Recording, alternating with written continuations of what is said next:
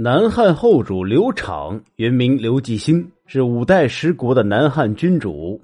刘昶在位期间荒淫无度，统治昏庸，国力大衰，朝政糜烂不堪，更是将朝政交给了女巫，导致政事绪乱。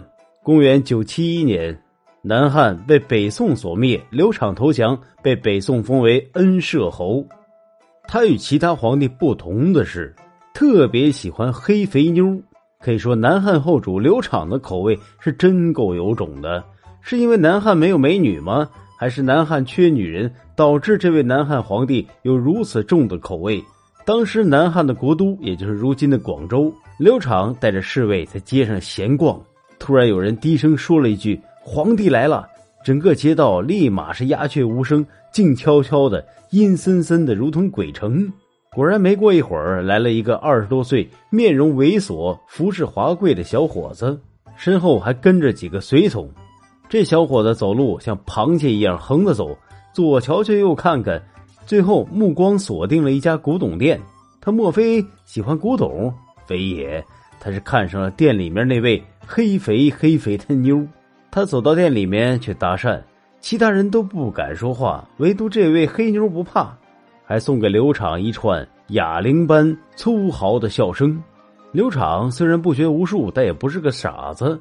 他仔细打量这位女子，年纪不大，皮肤略黑，只是身体肥宜的夸张，眉目之间颇有些妖艳的神态。他心中一动，这女的肯定不是本地人呢，也不是中原人，多半是西域或者是波斯的。于是稍加询问，果然不出所料，这女的果然是波斯来的。刘昶心想，那就让我尝尝鲜吧。不由分说，几个随从上前，把这波斯女就带回了皇宫。进宫之后，刘昶忙不迭的与肥妞上床。他没想到这肥妞啊是个房中高手，把刘昶弄得是神魂颠倒，不知南北。于是刘昶对其大加宠爱，因其又黑又肥，赐号为媚珠。这一时之间，南汉的后宫肥女是大行其道。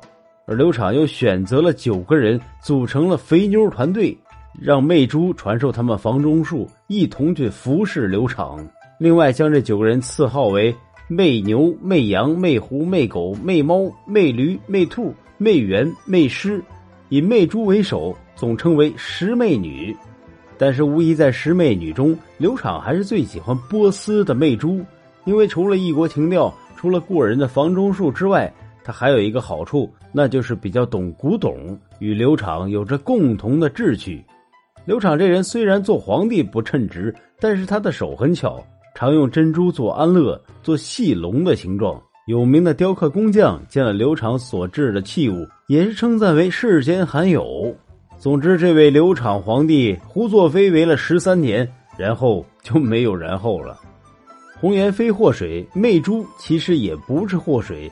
刘昶是咎由自取，还是宋太祖明白事理，叹息着对左右说：“刘昶好工巧，习与性成，若能一治国家，何至灭亡？”